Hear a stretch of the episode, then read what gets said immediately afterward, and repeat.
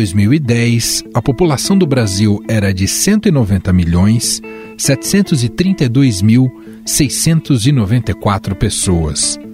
Esse número era composto por 97 milhões de mulheres e 93 milhões de homens. 84% da população vivia em áreas urbanas. Entre as regiões, a mais populosa era o Sudeste, com um pouco mais de 80 milhões de pessoas. O Brasil tinha ainda mais de 23 mil habitantes com mais de 100 anos de idade. 64% dos brasileiros se declaravam católicos, 22% evangélicos, 2% espíritas e 8% sem religião. Apenas 41% dos brasileiros moravam em ruas com bueiro para o escoamento da água da chuva.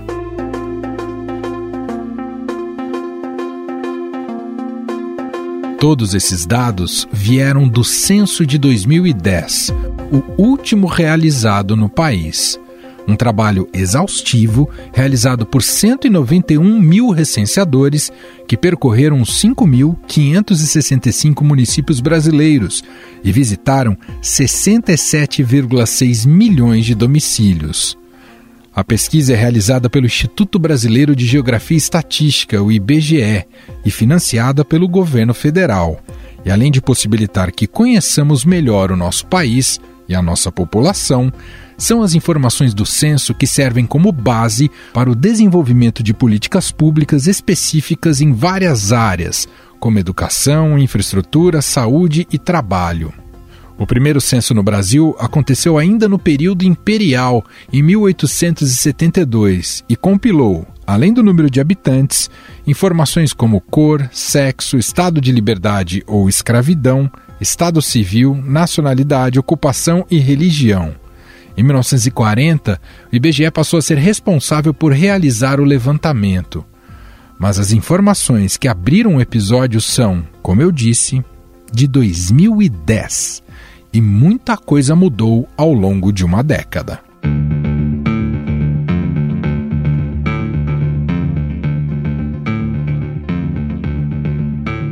Próximo censo estava programado para o ano de 2020, seguindo a legislação que determina que a pesquisa seja realizada de 10 em 10 anos, mas acabou sendo adiado para este ano por conta da pandemia. Contudo, a realização do censo em 2021 também está ameaçada. O secretário especial de Fazenda do Ministério da Economia, Valderi Rodrigues, informou que o orçamento de 2021 não traz recursos para a realização do censo demográfico e que, portanto, a pesquisa será novamente adiada. Não há previsão orçamentária para o censo, é, portanto, ele não se realizará em 2021. As consequências é, e gestão para um novo censo serão comunicadas ao longo desse ano. Durante a tramitação do orçamento de 2021, o relator senador Márcio Bitar retirou uma previsão de cerca de 2 bilhões de reais para a execução do censo este ano e redistribuiu a emendas parlamentares. Em nota divulgada em março, o IBGE já havia informado que o corte previsto no projeto do orçamento inviabilizaria a realização do censo em 2021.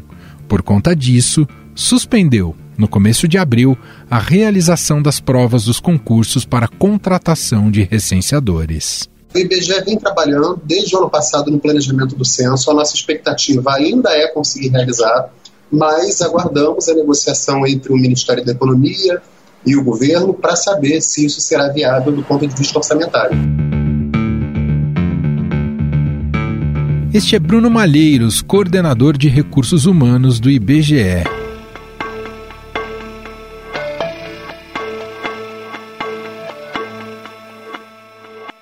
Mas na quarta-feira, o ministro do Supremo Tribunal Federal, Marco Aurélio Melo, determinou que o governo federal tome as providências para realizar o censo demográfico. Na decisão de hoje, o ministro Marco Aurélio Melo afirmou que o direito à informação é basilar para o poder público formular e implementar políticas públicas. A decisão atendeu a um pedido do governador do Maranhão, Flávio Dino. Em conversa com os jornalistas Raíssen Abac e Carolina Ercolim, aqui da Rádio Eldorado, o governador disse que a ausência do censo demográfico afeta de maneira significativa a repartição das receitas tributárias. Nós não podemos ter no Brasil um apagão estatístico. Nós não termos a compreensão da realidade impede o planejamento, a gestão das políticas públicas em nível nacional, além de ter impacto sobre estados e municípios, uma vez que são as estatísticas do IBGE que servem de base para o arbitramento da repartição constitucional de recursos. O país é, é muito desigual em todas as unidades da federação. Então nós precisamos permanentemente saber como arbitrar, priorizar os recursos públicos visando a expansão de serviços educacionais, de saúde, então, nós não podemos fazer isto em todos os estados, e claro também no Maranhão, sem que nós tenhamos os dados. E isso depende do tamanho da população. Ora, se nós estamos trabalhando com o IBGE 2010, significa dizer que toda a dinâmica demográfica, populacional, econômica, social do país em mais de uma década fica é, distanciada. Então, nós precisamos fazer com que o censo seja realizado para que haja observância ao princípio federativo, ou seja, direito dos estados e municípios, e também o princípio da eficiência, quer dizer, a boa aplicação dos recursos públicos que imprescinde é, de dados atualizados sobre a realidade socioeconômica do Brasil. Então, nós temos vários fatores que fazem com que esta ação tenha sido proposta e tenha sido acolhida, visando garantir o cumprimento da Constituição. Artigo 21, inciso 15, temos uma lei, a Lei 8184, que determina que o censo não pode ultrapassar a periodicidade de 10 anos, portanto, nós temos também uma questão ética, eu diria, que é a seguinte: um governo pode descumprir a lei pura e simplesmente? O Supremo diz que não, por isso acho uma decisão altamente positiva.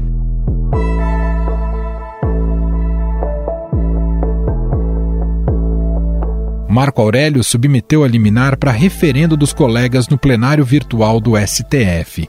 O julgamento está marcado para começar no dia 7 de maio. E quem nos conta mais como será esse julgamento é o repórter do Estadão em Brasília, Rafael Moraes Moura. Para o ministro Marco Aurélio Melo, o cancelamento da pesquisa, que é tradicionalmente realizada pelo Instituto Brasileiro de Geografia e Estatística, viola a Constituição. O ministro do Supremo submeteu a liminar para referendo dos colegas no plenário virtual da Corte. É uma espécie de plataforma online que permite análise de casos à distância, sem a necessidade de se reunir pessoalmente ou por videoconferência.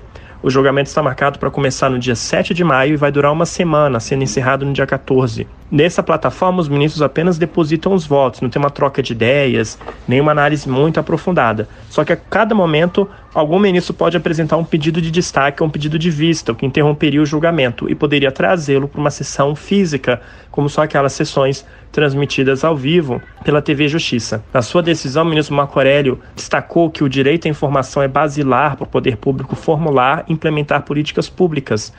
Por meio de dados e estudos, disse Marco Aurélio, governantes podem analisar a realidade do país.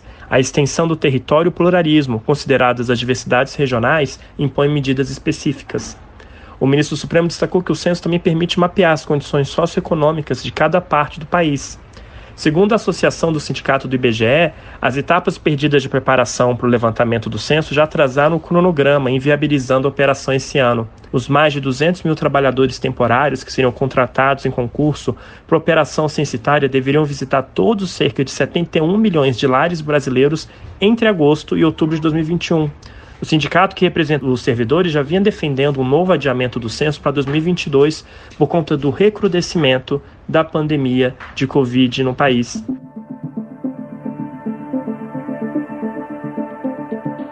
Após a decisão de Marco Aurélio, o ministro da Economia Paulo Guedes argumentou que o corte de recursos para o IBGE no orçamento de 2021 foi feito pelo Congresso e não pela equipe econômica. Também afirmou que o principal impasse para a realização da pesquisa são as medidas preventivas contra a transmissão da Covid-19. Não fomos nós que cortamos o censo. Um. Dois. Quando houve o corte, quem aprovou o orçamento foi o Congresso. Quando houve o corte no Congresso, a explicação que nos deram é que com a pandemia o isolamento social impediria que as pessoas fossem de casa em casa transmitindo vírus. O Sindicato Nacional também se pronunciou, avaliando a decisão de Marco Aurélio como um erro. Segundo a CIBGE, as etapas perdidas de preparação para o levantamento censitário já atrasaram o cronograma, inviabilizando a operação ainda neste ano.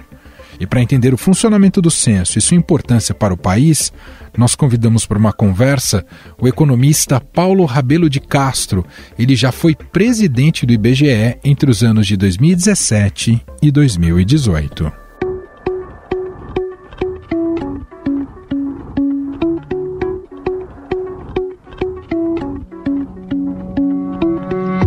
Doutor, o que pode significar para o Brasil a suspensão do censo demográfico?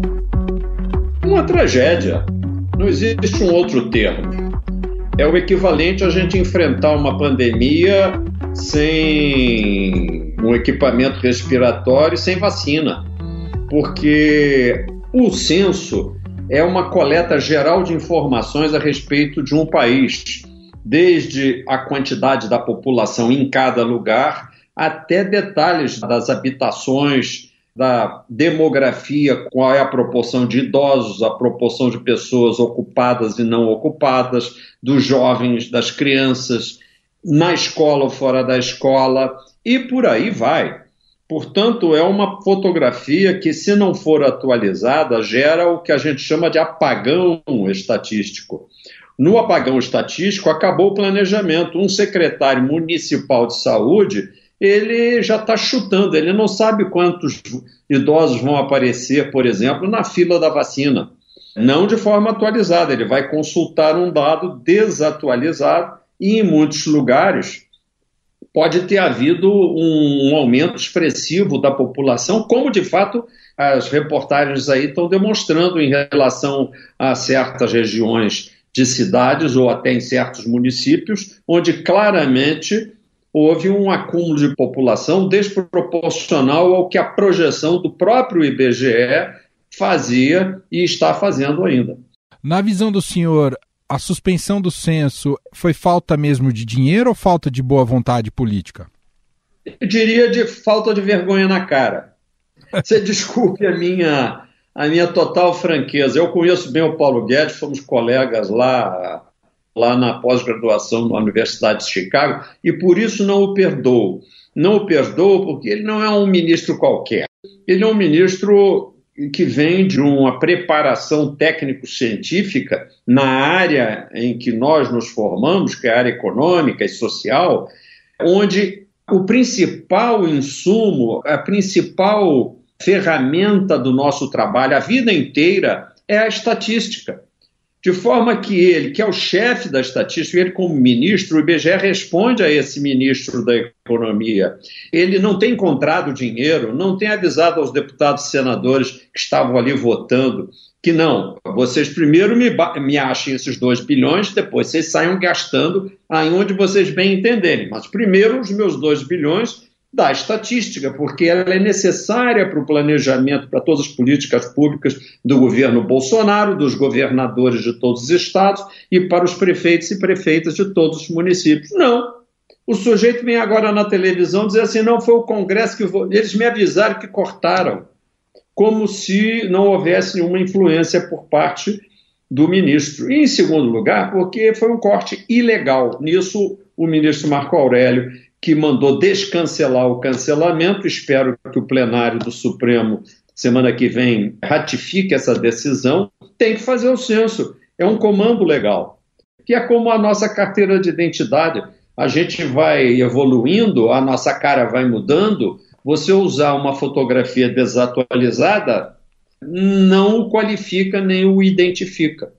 O censo precisa ser realizado em boa hora a sociedade toda está se insurgindo, a imprensa, para começar, já está pautando isso repetidamente, porque é muito importante.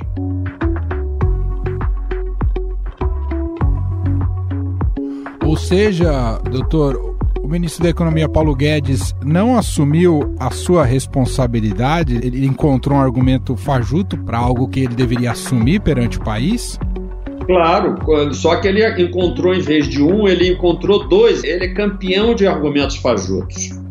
Um deles é que os 2 bilhões têm alguma relevância dentro do oceano de gastos e do oceano de déficit que ele aprovou. Porque só esse ano estão aprovados mais de 300 bilhões, compara com 2. 300 versus 2. Mas não é o, o orçamento que é 300, só o déficit. Só aquilo que não é coberto passa de 300. Portanto, é de uma desfaçatez absoluta dizer que não tem dinheiro, porque quem faz 300 de buraco faz 302. Não te parece razoável?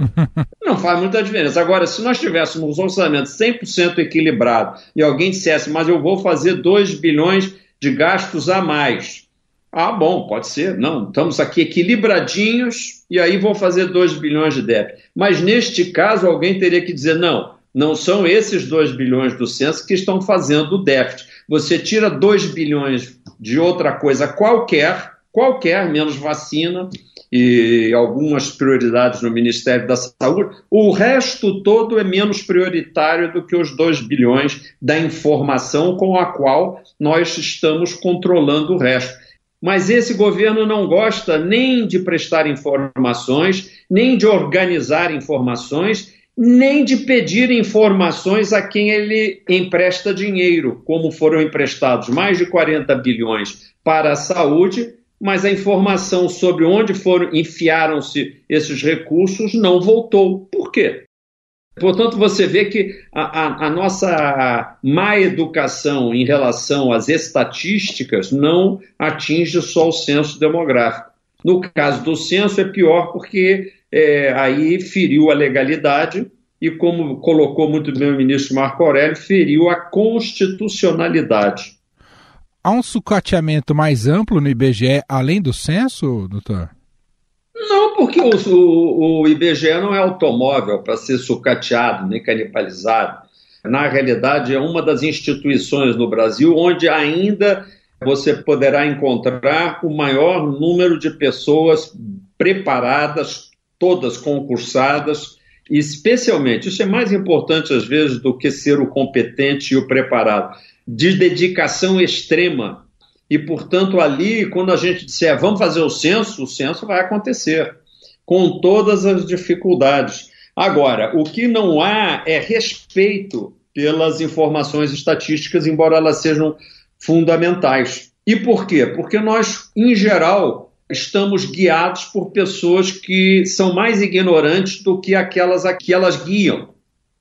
Há uma inversão no nosso país. Aqui, os mais estúpidos são os líderes.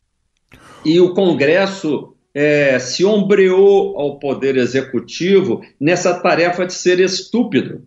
Portanto, na realidade, de certa forma, eu vejo um lado positivo que é alertar a população para quanto ela sofre por haver um mau governo da vida diária do cidadão.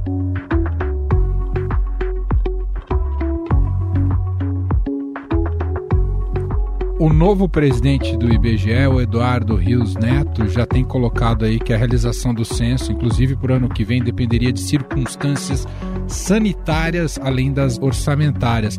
Faz sentido, doutor? O Brasil inteiro está pedindo para trabalhar com os devidos cuidados, menos para festejar ou para se aglomerar, não é nada disso, mas trabalhar é necessário. E uma parte essencial desse trabalho, Emanuel, é a realização do censo demográfico, porque ele é o trabalho que pavimenta todos os demais trabalhos, é a informação. Portanto, ele, por ser um trabalho essencial, essencialíssimo, aliás, ele é um trabalho inevitável. E tem um fator positivo, não é, doutor, que acaba sendo também um gerador de renda, porque muita gente temporária é contratada nesse é. período, é. né, doutor? É verdade, você lembrou muito bem, Emanuel, porque eu costumo dizer que determinadas atividades do IBGE valem mesmo que informações valiosíssimas não fossem levantadas. O trabalho do IBGE é como se fosse mineração de ouro. cada pepita de informação é uma pepita valiosíssima. Mas se todos aqueles escavadores lá tivessem escavando e ninguém achasse pepita nenhuma, já teria valido pelos salários pagos para os escavadores irem escavando, porque nós estamos numa situação de imenso desemprego, principalmente para a população jovem, e nós teremos que contratar, embora provisoriamente, mais de 200 mil recenseadores. Essa oportunidade dos jovens participarem do censo, ganharem um dinheirinho e realizarem os questionários, é a primeira oportunidade de emprego que abre as portas a centenas de milhares de jovens para o mundo do trabalho. Na realidade, senhor Paulo Guedes, 44 bilhões ele está gastando esse ano para auxílio emergencial. A diferença entre gastar 44 bilhões e 46, acrescentando mais dois do IBGE, para pagar a esses jovens para irem fazer a, o censo, praticamente hoje é um auxílio emergencial. E, aliás, é uma emergência mesmo, viu? Eu não estou brincando só, não, Emanuel. Sim, sim. O censo é emergencial.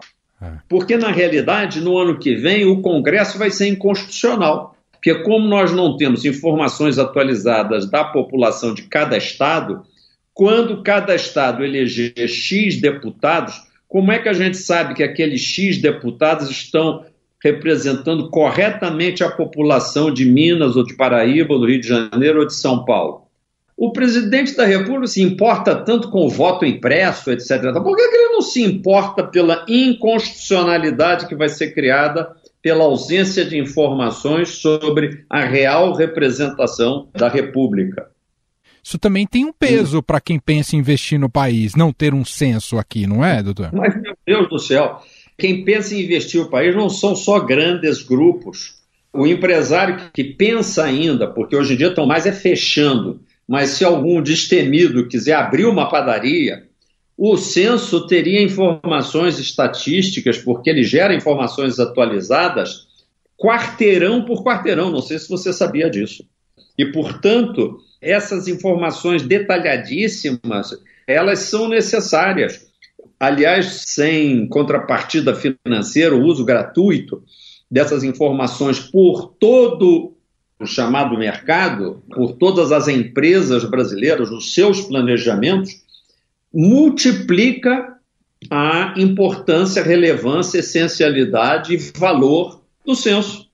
Não são só as políticas de educação, saúde, etc. E, tal. e mais, para completar, os prefeitos e prefeitas deste país, 5.570 municípios, dependem de informações atualizadas das suas populações municipais para poder receber as verbas do Fundo de Participação de Municípios, cujos dados estatísticos de população estão desatualizados.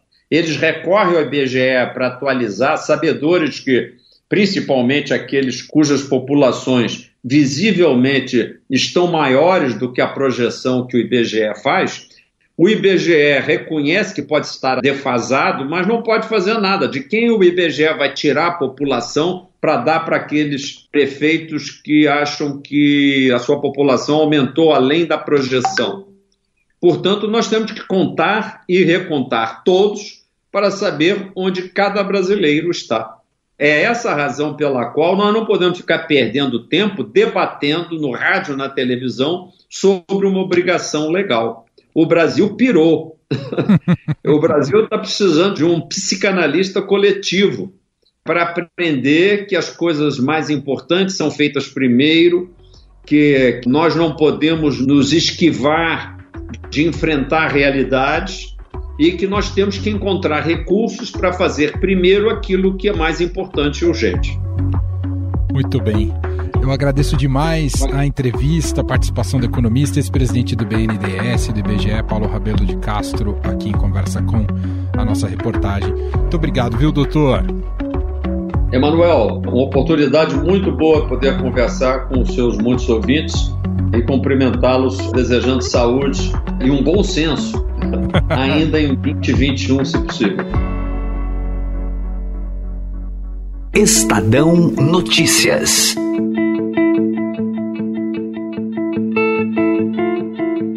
E este foi o Estadão Notícias de hoje, sexta-feira, 30 de abril de 2021. A apresentação foi minha, Emanuel Bonfim. Na produção e edição, Gustavo Lopes, Bárbara Rubira e Ana Paula Niederauer. A montagem é de Moacir Biasi e o nosso diretor de jornalismo, João Fábio Caminoto. Escreva pra gente, podcast.estadão.com. Um abraço para você, um excelente fim de semana e até mais.